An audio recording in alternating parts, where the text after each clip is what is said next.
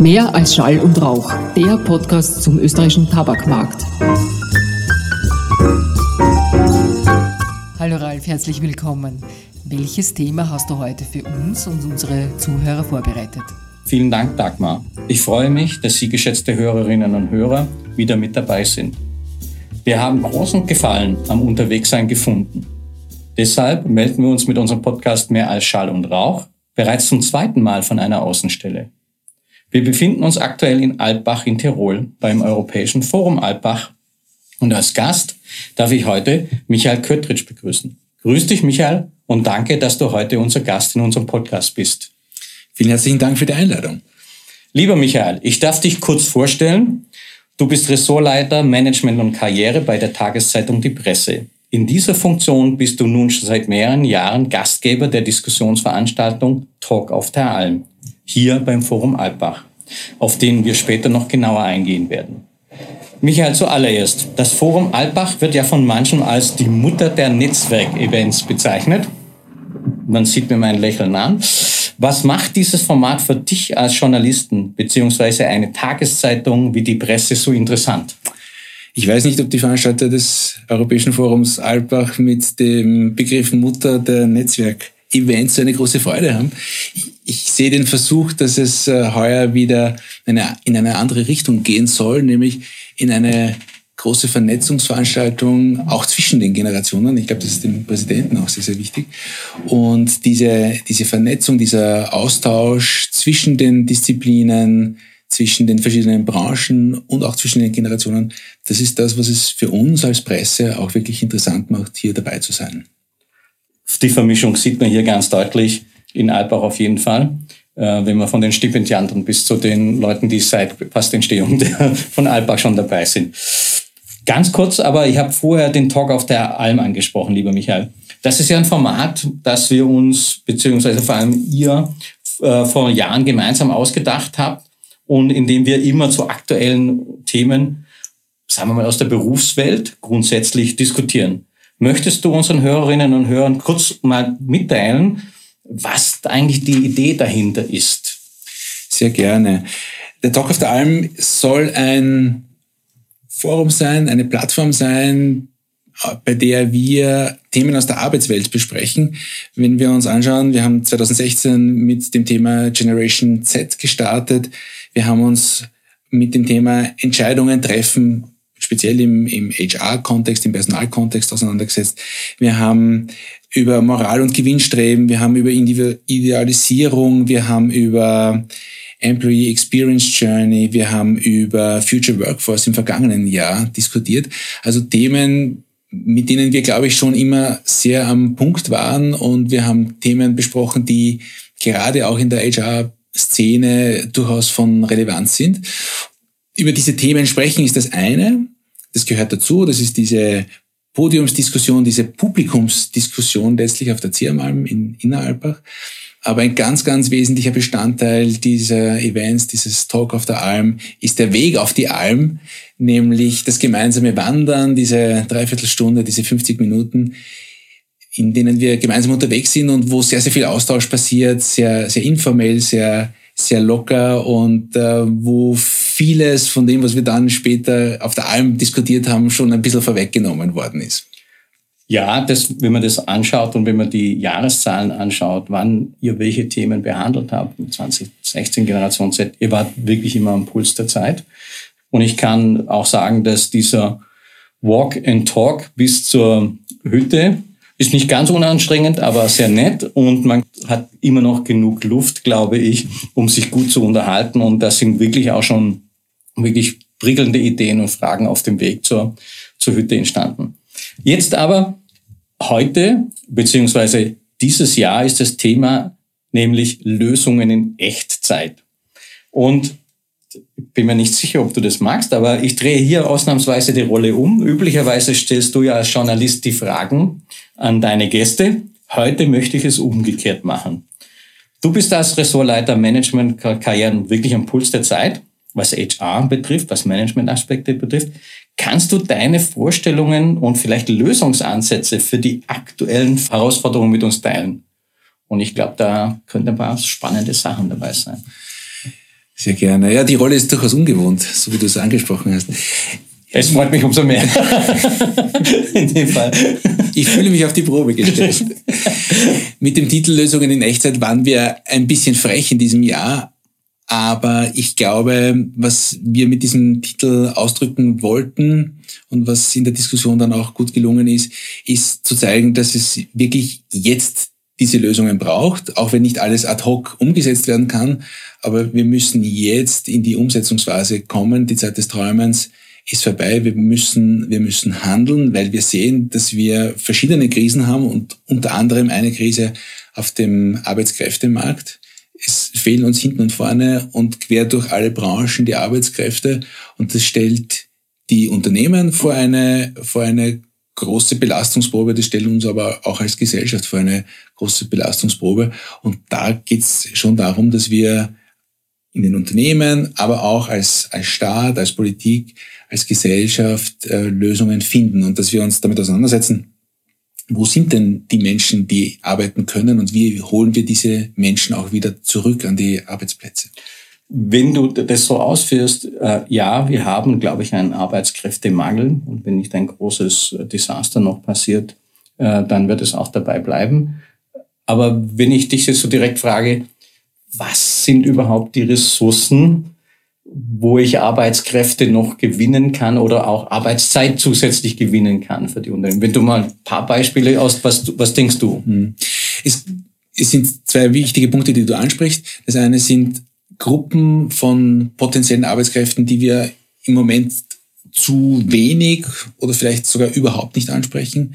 Das heißt, das sind zum Beispiel ältere Menschen, die wir aus dem Berufs-, aus dem Erwerbsleben ausscheiden lassen, die aber großartige Arbeit leisten könnten, weil sie viel Erfahrung haben, weil sie viel Wissen haben. Also die, die fehlen uns und äh, das äh, reale Pensionsantrittsalter ist wahrscheinlich für die Sozialleistungen, die wir als, als Gesellschaft erwarten und anbieten, einfach viel zu niedrig. Und dann wird man was tun müssen und zwar sehr, sehr schnell. Also die, die Älteren sind so eine Gruppe.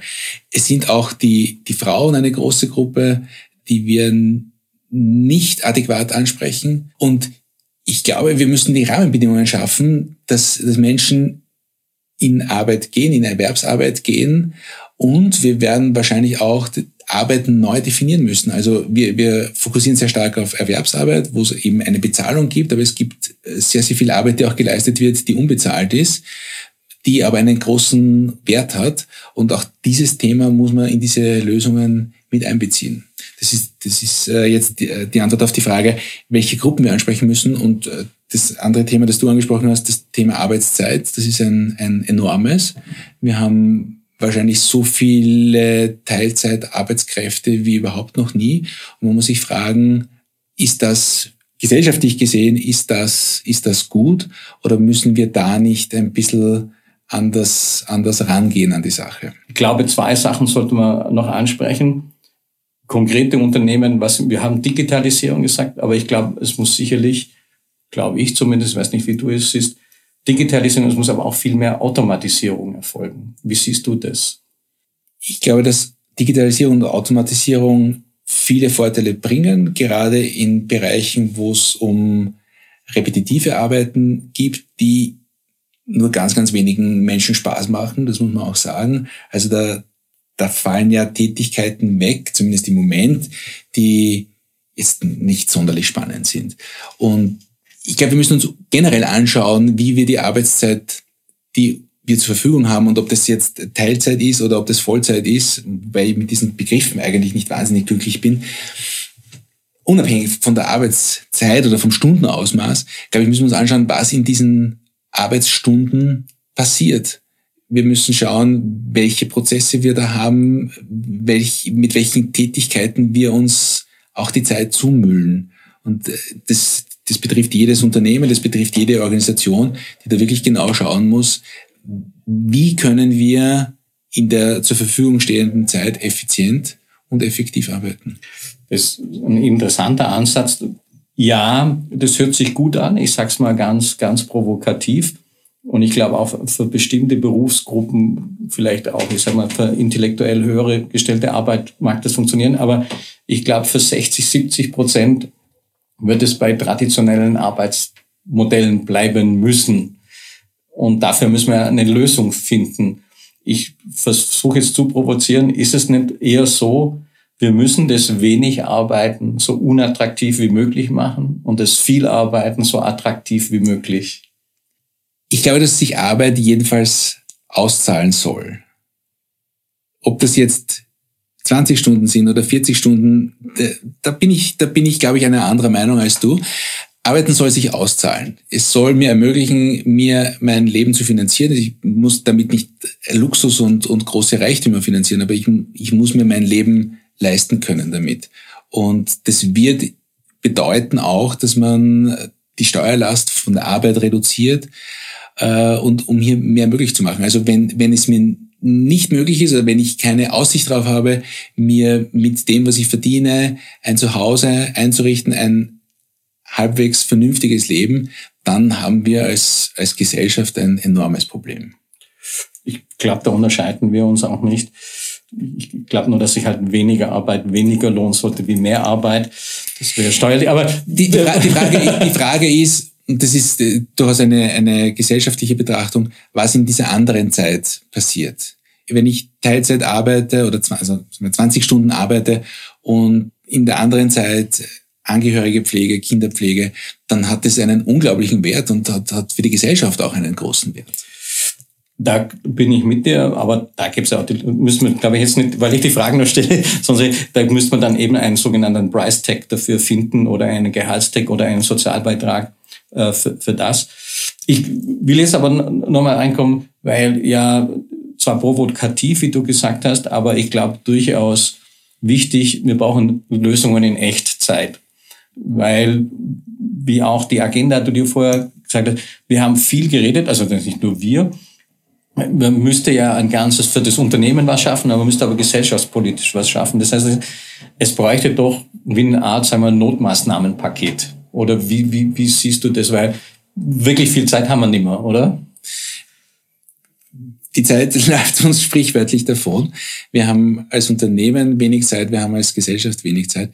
Das heißt, es braucht wirklich schnelle Maßnahmen, aber auf allen Ebenen. Also es sind sowohl die Unternehmen in der Pflicht als auch die Politik und damit letztlich die Gesellschaft als, als Gesamtes. Und äh, ganz stark ist, ist HR gefordert. Also wir, wir brauchen da wirklich Ideen, die Menschen in die richtigen, für sie richtigen Positionen zu bringen, damit, damit sie gut arbeiten können. Und ja. nicht nur gut arbeiten können, sondern noch besser arbeiten ja. können. Ich stelle jetzt mal eine Frage, die will ich nicht politisch stellen, weil äh, nochmal, aber wir haben vorher auch von den Gruppen von Leuten gesagt, die wir, und du, du bist, bist auf, auf die Pensionisten gekommen, äh, auf die Frauen. Ich glaube, und das, die Frage möchte ich jetzt nicht wirklich nicht politisch gestellt wissen, aber wir müssen sicherlich auch an eine Migration denken. Was sind eigentlich die Grundvoraussetzungen, dass eine Migration, eine Migration in den Arbeitsmarkt funktionieren kann? Ich meine es nur mal generell. Das, so wie bisher scheint es ja nicht zu funktionieren. Wir werden wahrscheinlich, um bei fünf Millionen Erwerbstätigen zu bleiben, Zuwanderung brauchen weil die geburtenschwachen Jahrgänge jetzt sukzessive auf den Arbeitsmarkt kommen. Das heißt, ohne Zuwanderung wird es wahrscheinlich nicht funktionieren und das Verhältnis zwischen Erwerbstätigen und plus 65 ist jetzt bei 100 zu etwas über 30 und es wird in wenigen Jahren bei 100 zu etwas über 40 sein. Also das ist das Verhältnis der Erwerbstätigen, die das Leben der plus 65-Jährigen mitfinanzieren. Also da, da werden wir Migration brauchen. Wir werden Zuwanderung brauchen und äh, da werden wir auch sehr schnell Konzepte brauchen, wie wir diese Zuwanderung gestalten. Und äh, es ist großartig, dass wir große Bereitschaft haben, Menschen aus der Ukraine zum Beispiel aufzunehmen. Aber wenn wir wollen, dass sie bleiben, dann werden wir uns in der auch räumlichen Verteilung etwas überlegen müssen, wie wir die Menschen an die richtigen Plätze bringen. Nicht, nicht jedes Bundesland hat die gleichen Bedürfnisse und ähm, wenn das nicht, wenn das nicht mit dem Blick von oben passiert, dann werden sich zum Beispiel Menschen aus der Ukraine überlegen, ähm, sehr bald wieder in ihr Heimatland zurückkehren? Also ich kann in dem Fall, glaube ich, und das ist, und betone das immer wieder nicht politisch, ich glaube, eine gesteuerte, und das ist nicht nur räumlich, sondern insgesamt gesteuerte, und zwar Arbeitsqualität, was wir brauchen, an sich gesteuerte Zuwanderung, ohne das werden wir gar nicht auskommen. Nicht nur wegen finanziellen, sonst tut keiner mehr die Arbeit. Dann ist das finanzielle, glaube ich, nicht ganz so die Frage. Wobei, möchte ich schon sagen, also das soll nicht so klingen, dass, dass ähm, Migrantinnen und Migranten da jetzt ein, eine Ware sind, die man irgendwo hin verschiebt. Nein. Also das muss schon äh, mit, den, mit, mit der maximalen Menschlichkeit passieren und mit der maximalen Herzlichkeit, weil das sind Menschen, die etwas leisten wollen und die etwas beitragen können und genauso müssen wir sie auch behandeln und, und aufnehmen und empfangen. Also das ist das Mindeste, was wir eh davon ausgehen. Also würdest du, wenn ich dich jetzt frage, was könnte man denn wirklich am schnellsten umsetzen? Hättest du da irgendeine Idee? Was würde dir sofort spontan einfallen, lieber Unternehmer tut das? Oder lieber Staat tut das, aber mehr Unternehmer, was was denkst du, was am schnellsten Wirkung zeigen würde?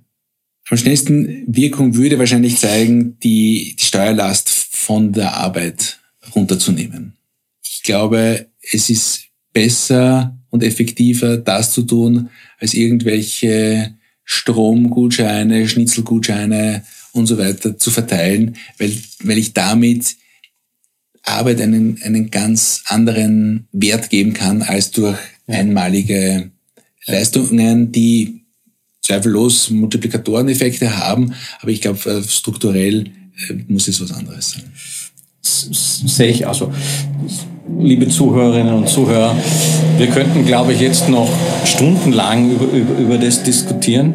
Aber ich kann mich nur nochmal bedanken bei dir, lieber Michi, dass du dir die Zeit genommen hast, als Gast in unserem Podcast zu kommen ich glaube, es wird es nicht das letzte Mal sein, wenn, wenn es die Folge, wir können dann auch mal die Rollen wieder umkehren. Wenn man das alles hört, kann man gespannt sein, was uns überhaupt erwartet, was nächstes Jahr dann auf beim Talk auf der Alm als Diskussionsbedarf sein. Ich hoffe, wir haben dann die schnellen Lösungen schon gefunden, die wir heuer diskutiert haben. Und äh, hoffe vor allem auf eine erfolgreiche Fortsetzung des Formats, weil ich glaube, dieser Talk auf der Alm gehört zu Alpbach wie das Europäische Forum nach Alpbach.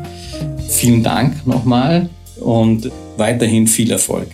Vielen Dank für die Einladung und ja, es würde uns freuen, wenn es auch im kommenden Jahr wieder einen Talk auf der Alm gibt mit einem spannenden Thema, das den Punkt, den Nerv der Zeit trifft. Davon gehe ich aus. Liebe Hörerinnen und Hörer, vielen Dank für Ihr Interesse und bis bald bei der nächsten Ausgabe von Mehr als Schall und Rauch.